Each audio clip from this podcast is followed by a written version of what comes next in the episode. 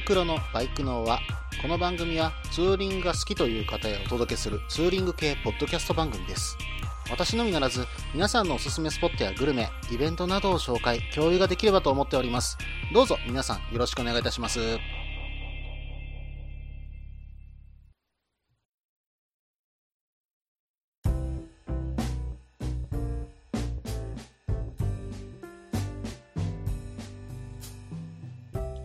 始まりました。バイクのは第39回ですね。お相手はタククロウです。どうぞよろしくお願いいたします。うん、近況といたしましてですね、実はこの間久しぶりにね、六甲山登ってきたんですけども、うん、紅葉がね、そろそろ綺麗に見える頃かなと思って登ってみたんですけども、うん、もうそろそろね、頂上付近はもう見頃が終わったかなという感じで、うん、登っていく途中はね、えーそこそこ、えー綺麗に見えました。うん、まあね、あの、あと、ハイカーさんたちもね、結構多くてですね、少し道路、まあ、真ん中近いところね、歩かれてる方もいらっしゃって、ちょっと危険だなっていうふうに思ってることもあったんですけども、うん。まあ、ハイカーというよりは、六甲山の場合はね、頂上近くにね、あの、駐車場があって、そこから歩かれてる方々が結構ね、危険なところを渡ってたりするんですよ。もう本当にね、バイクで走っててヒヤッとすることもありますね。あの、皆さん、六甲山行かれた時は、本当にね、気をつけて走ってくださいね。あ、そうそう、それとなんですけども、ちょっとここ1年ぐらい、まあこれから1年ぐらいかな。うん、ちょっとロングツーリングはね、私ちょっと難しそうかなと今思っています。やっぱりね、うん、今となって子育てが少し、えー、まあ、楽しくなってきたと、えー言っておきましょうか。うん、やっぱりね、子供一番で動くと、うん、まあ、一日家を空けるというのがね、なかなかやっぱり難しいなというのがよく私もね、えーわかりました。うん、ただね、やっぱりツーリングは趣味としてね、えー続けていきたいと私は思っておりますので、まあ時間をね、あの相談して、まあ朝早く行って、例えば10時ぐらいまでに帰ってくるとか、昼から3時間ぐらいね、行かせていただくとか、えーそんなところもね、えー私、奥方に相談させてもらいながら、えーやっていこうかなと思ってまして、え理解もね、得てますので、少し、まあ、遠出は難しいかもしれませんが、近場のツーリングがメインにさせていただこうかなと、今思っております。うん、ただ、近場のツーリングスポットというと、うん、私の場合は、まあ、六甲山が近いんですけども、その他にもね、うん、まあ、武田尾の温泉だとか、うん、関西の奥座敷ですね。これはね、私以前のイベントに皆さんと一緒に足湯入りに行ったこともあるんですけどね。うん。あとはそうですね、三段まで出かければ、そうですね、あのイケてる喫茶店クロスロードさん。うん、ポッドキャスト界ではね、あの、有名なサンダーヘタレイディオの、えー、まさとさんですね。メインパーソナリティになるのかな？うん。が営まれてるね、あの、喫茶店になるんですけども、この間ね、うん、ツイッターの方で流れてたんですが、うん、ライダーズカフェとして使ってくださいというふうにね、えー流れてたところをちょっと見受けたんですけども、うん、まあそういうふうにね、書かれていたということはですよ、うん、まあ以前ね、あのイベントで、えーこのバイクのあのイベントで、スメでね、あの、お店にお邪魔したことがあるんですけども、またね、ああいった感じの、うん、まあ、ツーリング。特にそれでクロスロードさんに押しかけてオムライスを食べようっていうのね。うん。まあそういったイベント、またどこかでできたらいいなと、ちょっと思ってたりもします。私もちょっと今時間が取れないので、逆にね、クロスロードに集合してみんなでコーヒーを飲みませんかとかね。まああの、実はまさとさんに相談もしてなくてこうやって喋ってますけど、またそんなことがあったらね、あの、いいなというふうに思ってますので、うん。まあ背中を押してくれる方がいらっしゃれば、うん、どこかでやりたいかなと思っております。ますはい。それではコーナーの方に行きましょうか。旅先グルメのコーナー。このコーナーでは私、もしくは皆さんから投稿いただいた美味しいお店、名物を紹介するコーナーです。今回はですね、カザパリさんからメールの方いただきました。早速ですが読んでいきますね。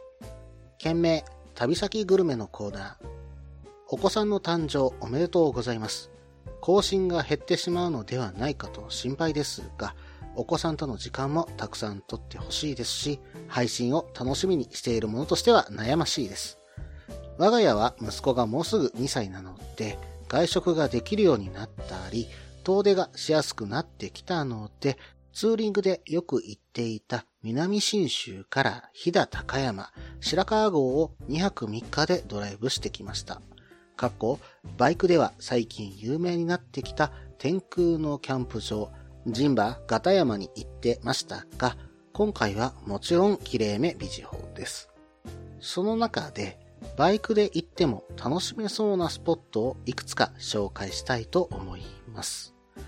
まずは、駒金のソースカツ丼の有名店、明治亭。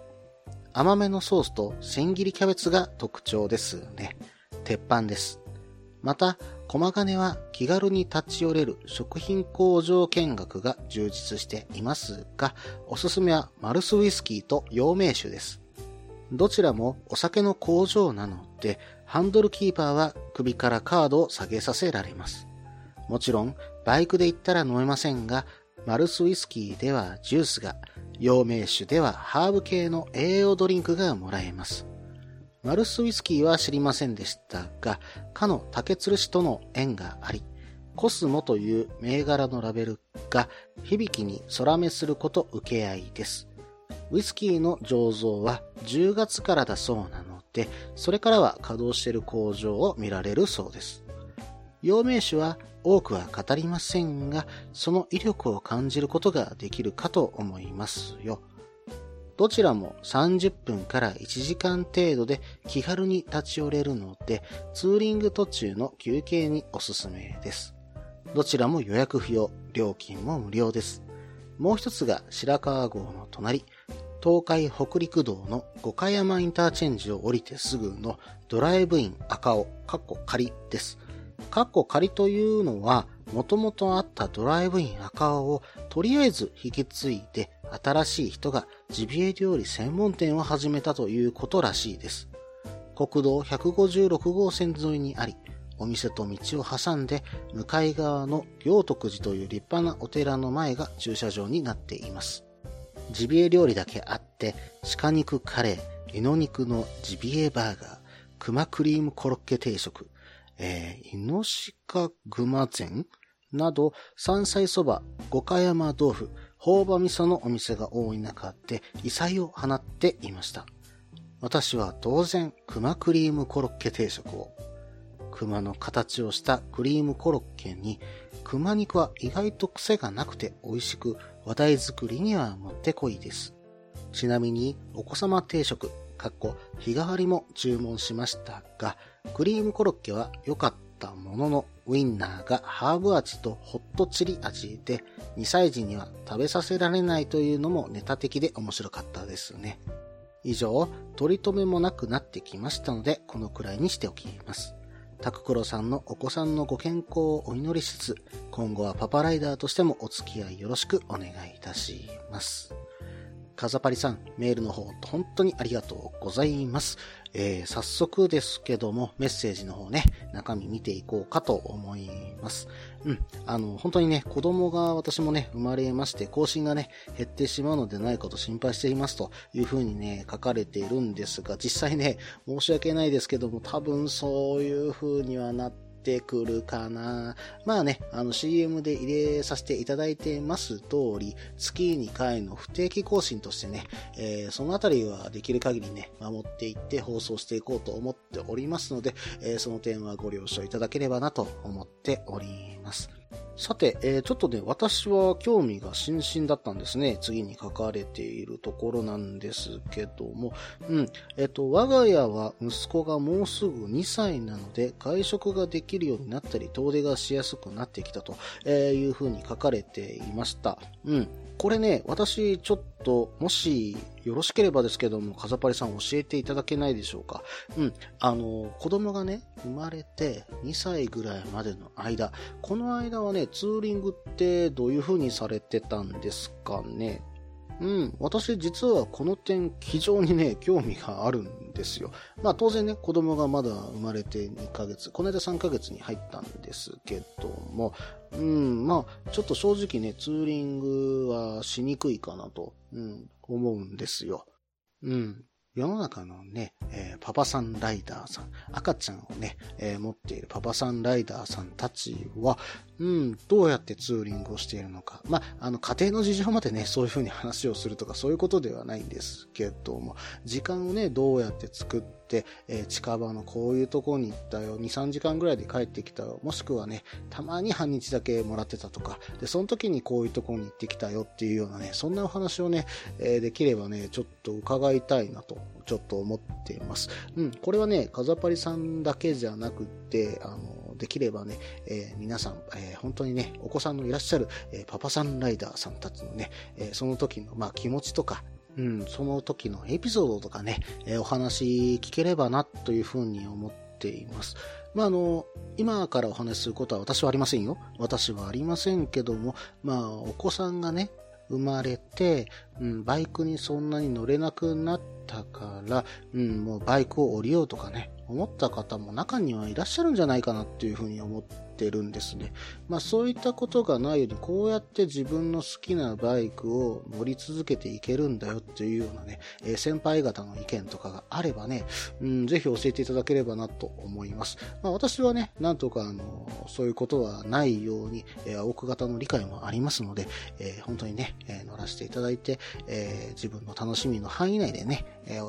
できることはあるんですが、なんかこういうね、コツっていうか、まあそういったところ降りなくて進みましたみたいなたいなね、エピソードありましたらぜひね、送っていただければなと思います。私ももしかしたら何かあったとしたらそれで降りなきゃいけないなんてことになった時になんか対策打てるかもしれませんけどね。はい。うん。まあ、あの、バイク業界をこれからも盛り上げていくために、また、えー、そういった中で、パパさんライダーさんたち、まあ先輩パパさんライダーさんたちのお話が聞けたら私も嬉しいなと思いますので、ぜひね、ご投稿いただければ、まあ普通歌の方にね、送っていただければ嬉しいかなと思います。さて、えー、前半の方が長くなりましたので、これにて終了します。続きは後半です。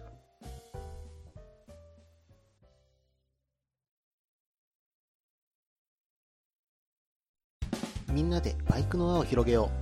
う。ツーリングスポットデータベース番組、バイクの輪は毎月2回程度不定期更新中です。皆さんよろしくお願いいたします。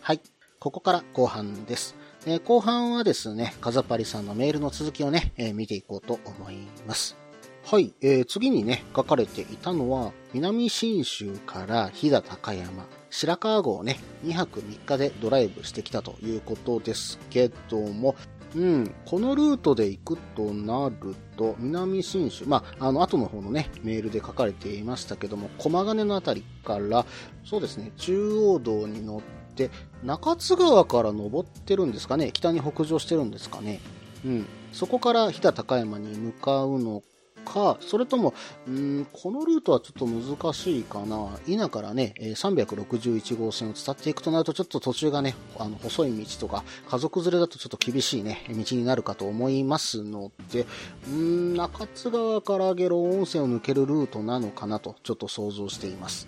うん。中津川からね、国道257号線、えー、そして国道41号線をね、うん、経由して、そのまま高山市にね、入ることができるかと思います。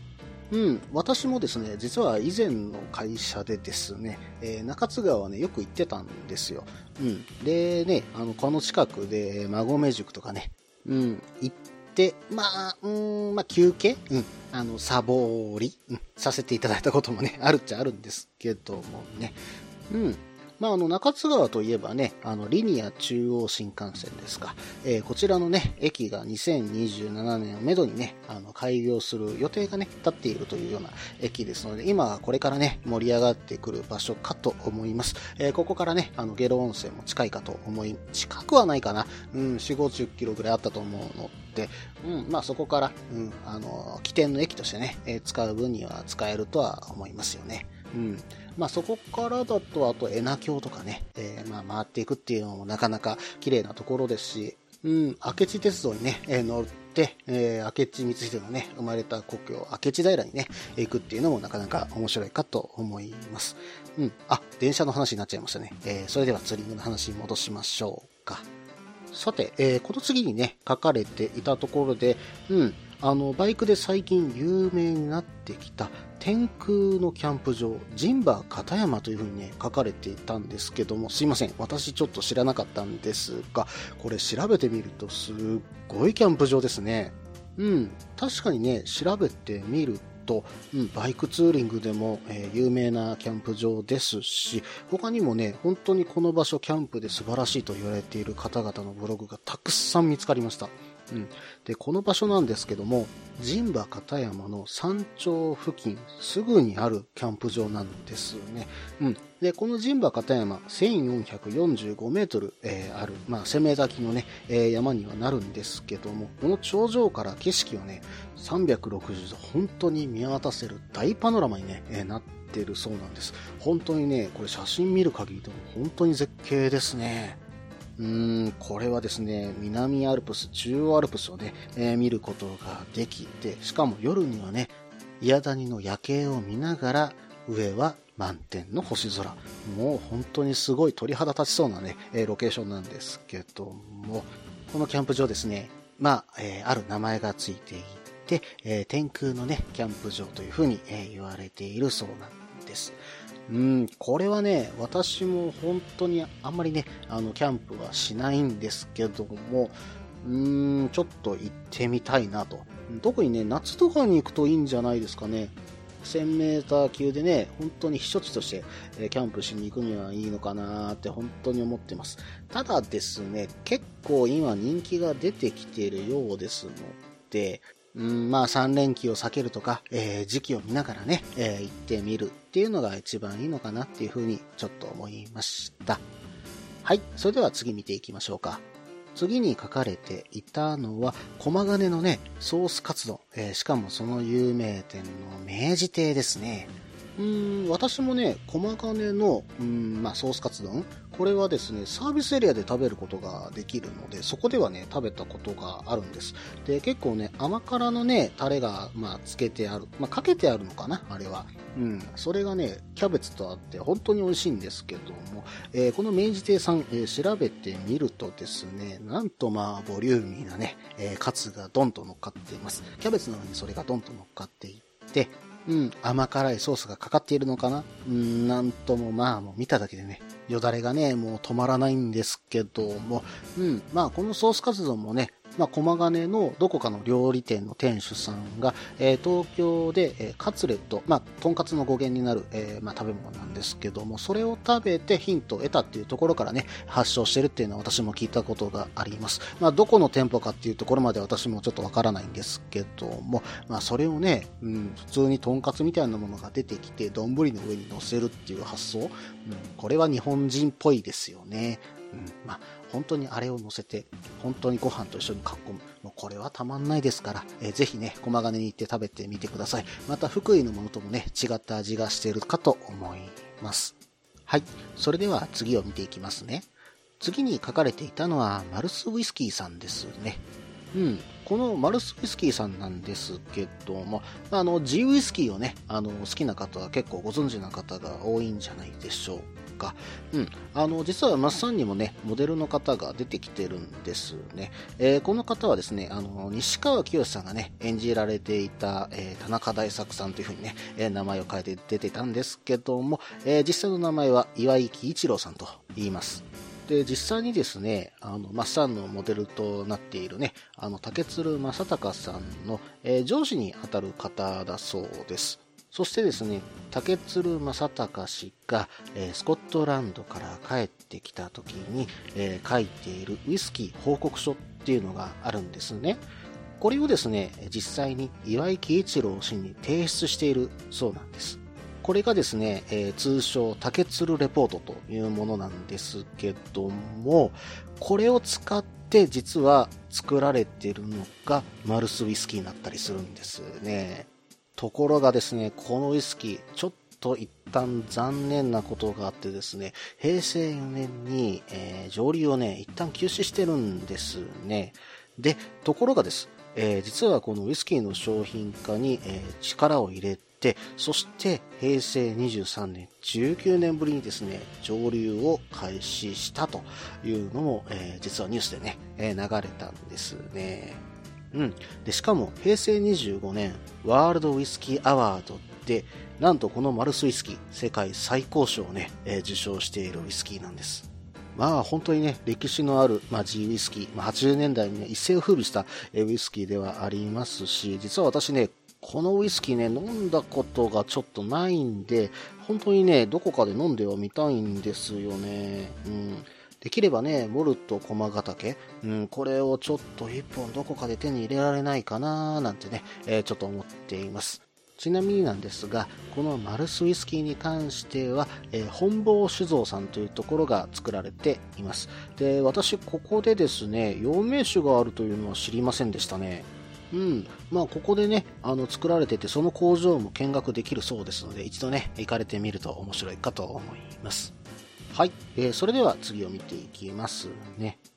次に書かれていたのが、山のビストロドライブイン赤尾ですね。うん。で、ここでですね、ちょっと私気になったのが、イノシカクマゼンですか。うん。これね、ちょっと気になったんで調べてみたんですよ。そうするとですね、えっ、ー、と、これは3時間以上ね、煮込んだ熊汁を使って、えー、炊き込みご飯がついてるそうなんですね。うん、それにですね、えー、くるみの隠し味にした、えー、イノシシのね、朴葉味噌焼き、そしてですね、うんと、これは、えー、鹿のつみれ入りのそうめんかな。うん。まあなんかね、え変わったもの3品。まあ3品というか肉料理3種をね、1回に味わえるっていうね、えー、どうも、え、定食のようなものみたいなんですけども、これですね、え、このドライブイン赤尾さん行く前に必ずね、え予約がいるそうなんですよ。うん。で、前日までに、え4名様以上で入れてください。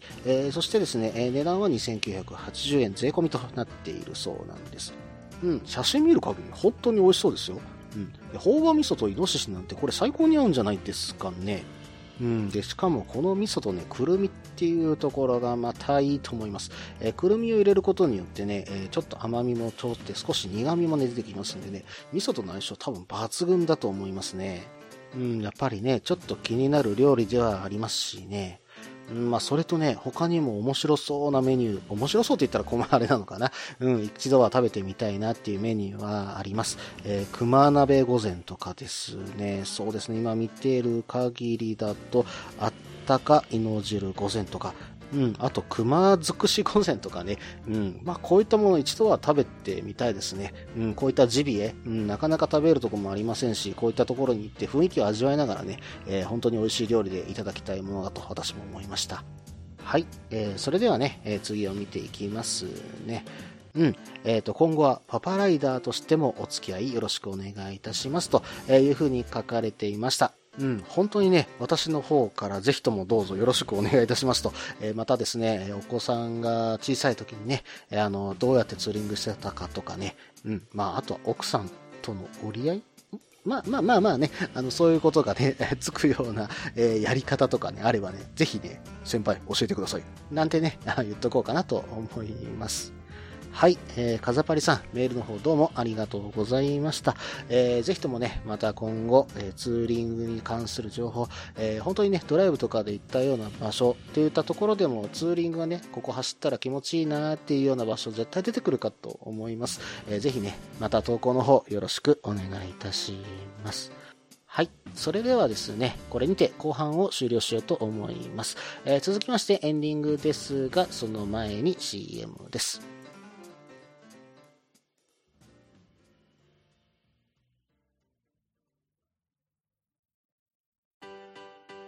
落ち着いて聞いてください。あなた EBR 症候群です。だってだってお前ハヤボルトじゃんって。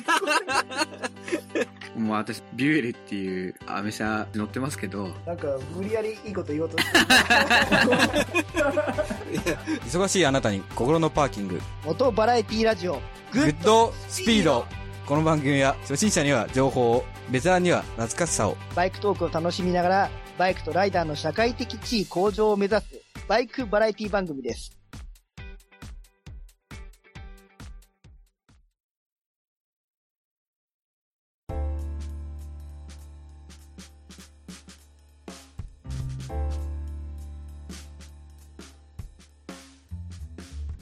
はい、ここからエンディングです。うん、まあ、この放送がですね、ちょっと多分すぎるかなとえ思ったんでちょっと話させていただきますけども、え11月の24日をもちまして、このバイクのはちょうど1周年をえ迎えることとなりました。うん、まあ今回で第39回うん。まあよく39回も喋ってこれたなというようなところはあるんですけども、うん、まあこうやってね、あの、本当に皆さんに励ましていただきながら、えーいろんなメールをいただいてお話しできることをね、うん、本当に嬉しく思っております。またね、あの飲み会でもね、もう今回18名の方と、一緒に飲まさせていただきますし、まあそういったことができるのも皆さんのね、おかげで本当にできていると思っております。本当にまだまだ続けていこうと思っておりますので、どうか皆さん、えー応援のほどどうぞよろしくお願いいたし